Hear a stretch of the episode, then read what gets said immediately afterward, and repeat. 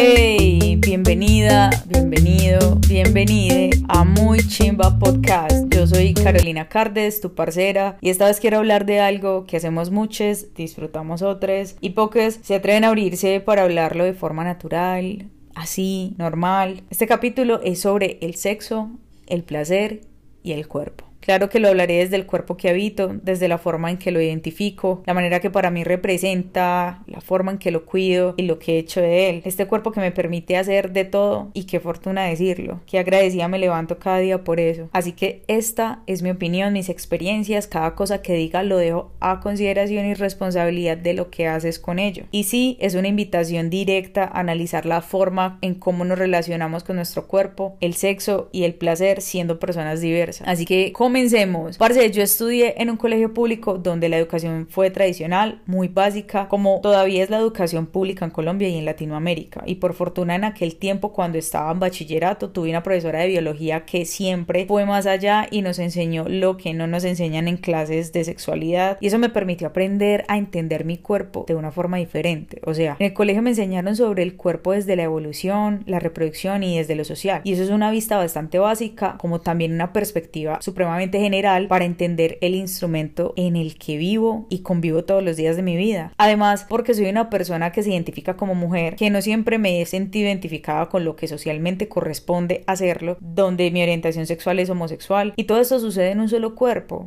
aquí, ahora mismo, en el mío, pero todos los ejemplos que veía en la televisión, en las clases del colegio, en mis círculos cercanos, era heterosexual, binario. En ninguno estaba la representación de lo que yo estaba viviendo. Mejor dicho, yo me sentía el bicho raro. ¿Tú te has sentido así en algún momento? Y si alguna vez te sentiste así, quiero decirte que, pues ahora yo pienso lo siguiente, y es que este es el cuerpo el cual me tocó aprender a entenderlo desde mi mente hasta la forma en que camino, desconociendo totalmente que existían personas como yo. Y si tú piensas que no existían personas como tú, pues hola, si vemos personas como tú. Donde yo estudié no nos enseñaron nada sobre la diversidad de género, orientación sexual, poliamor, relaciones abiertas, aborto, menos del sexo entre personas del mismo género. Y es que es por eso que además de los índices de discriminación que existen en Colombia, siguen habiendo y creciendo generaciones ignorantes completamente de estos temas, resistiéndose a respetar la otredad. Entonces ahí es donde salimos personas como yo a crear pedagogía frente a esto, a dar visibilidad a estos temas donde resulta que ahora también tenemos la responsabilidad, irónicamente, de educar a las personas que piensan que esto siempre fue una aberración. Cuando ya la Organización Mundial de la Salud desde los 90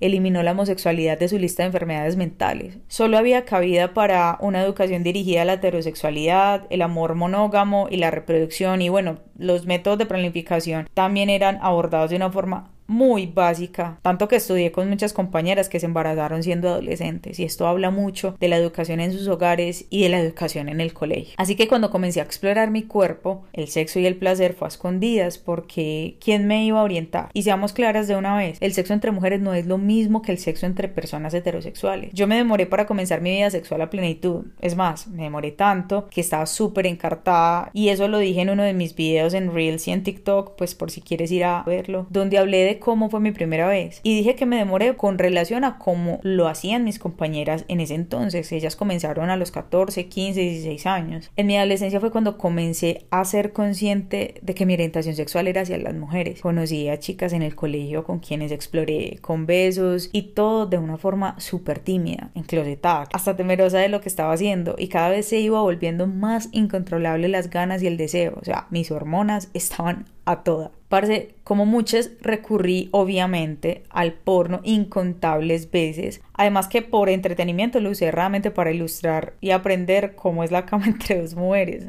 Y en ese momento era lo único que tenía a la mano, o sea, literalmente.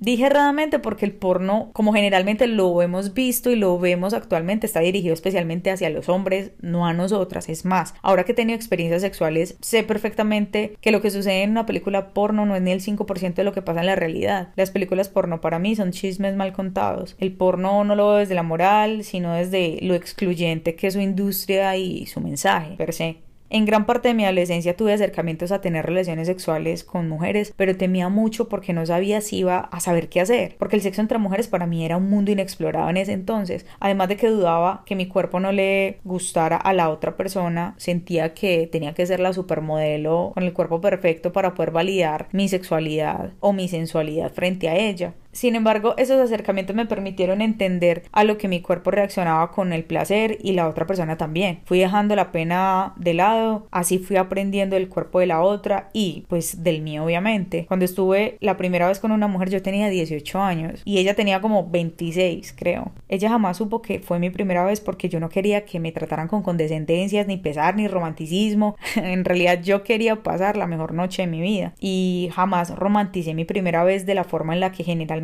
las mujeres lo hacen. Para mí no era importante tener mi primera vez con alguien de quien estuviera enamorada o quien me mereciera. Para mí era importante que tuviera la suficiente conexión y tensión sexual con esa persona, tanto que estaría con quien definitivamente me sintiera atraída, segura y naturalmente en confianza. Y así fue. Estuvo bien para ser mi primera vez porque ahora lo veo y pienso que me faltaba mucho por explorar y mucho por explorarme a mí también. Al principio cuando comencé a explorar relaciones con mujeres y amistades con más mujeres lesbianas o que estaban saliendo del closet, al comienzo para mí fue muy importante tener la medalla del mejor polvo. Algunas me la dieron, otras no. Y ahora eso para mí no importa porque parece ser buen polvo es algo supremamente subjetivo. Lo que para ti está bien, para otra mujer puede ser lo más aburrido del mundo. Sin embargo, siempre busqué el placer de la otra y el mío, obviamente. Pienso que eso es un trabajo en doble vía. Ahí es donde está lo divertido el sexo, la búsqueda del placer de las dos. Y entonces después de que uno comienza a salir a sitios LGTBI y a tener amigas lesbianas, bisexuales, comienzan las conversaciones alrededor de los roles y toda esa cantidad de mitos y estereotipos que también están arraigados a la heteronorma. Y que ahora en realidad me da demasiada pereza. En ese momento era súper importante quién era activa, pasiva, versátil, para ese entonces casi no se tocaba en las conversaciones. Y yo me identificaba más del lado de activa porque era dominante. Entonces cuando comenzaba a salir con una chica lo primero que le preguntaba era su rol. Y si era activa me esfumaba como Houdini, en realidad me iba corriendo porque pensaba que no iba a haber compatibilidad conmigo, pero si era pasiva, le caía con toda. Algo en realidad muy desde el. Es más, habían conversaciones donde decían que masturbarse, los juguetes eran ayudas extras, que si mi novia lo hacía entonces contaba como infidelidad y si eran arneses entonces el decir de muchas era que yo quería ser hombre trans o a que mi novia le gustaban los hombres. Muchas veces me dejé llevar por los consejos de mis amigas de ese entonces, con el tiempo dándome cuenta de que eso no sirve para nada, porque el cuerpo, el sexo y el placer es una experiencia única y personal, que cada uno tiene sus propias formas de hacerlo y de conectarse con los otros, de sus parafilias, de sus fetiches, de sus gustos, de sus miedos, de sus riesgos, de las ganas de explorar y en algunos casos, naturalmente, del amor. Bajo las sábanas, eso es otro mundo. Pienso que desde todo, sea con personas mayores de edad, consensuado y no se le haga daño a nadie, todo se vale. Ahí no importa nada, ni las posiciones políticas, ni la religión. Ahí sí, uno es quien es de la manera más vulnerable e íntima. Por eso es que pienso que el sexo no es algo que debería ser una carrera de quién es el mejor, quién recolecta más orgasmos, quién es la más pasiva, quién es la más activa, quién es la más versátil, quién dura más, quién dura menos, quién tiene el mejor cuerpo, quién está más buena. Ahora mi relación con mi cuerpo es diferente, antes le daba mucho poder a lo que la otra persona pensara de él y pues quien esté conmigo debe entender que mi cuerpo es mío.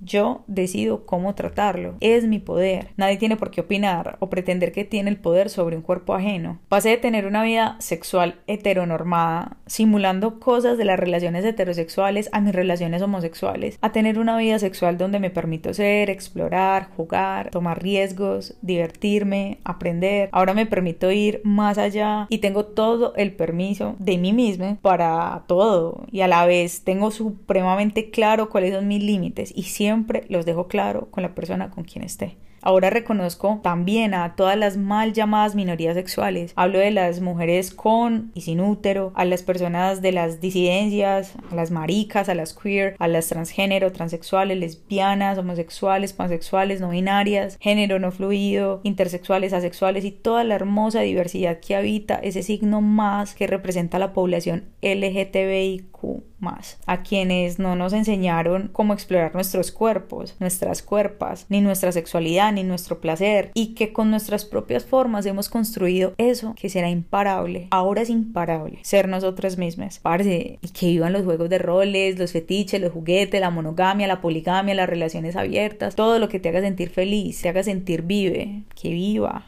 Hoy reconociendo mi cuerpo, mi sexo y mi placer, reconozco también que me pertenece este cuerpo que habito, con el que trabajo y lo comparto con quien quiera, con él doy el mensaje que necesite dar, lo abrazo, porque yo no soy propiedad de nadie, yo soy mía. ¿Y tú de quién eres? Este fue el podcast de hoy y si te gustó este capítulo, porfa, coméntame la última foto de Instagram para saber qué tal te pareció y nos vemos en el próximo capítulo. Bye.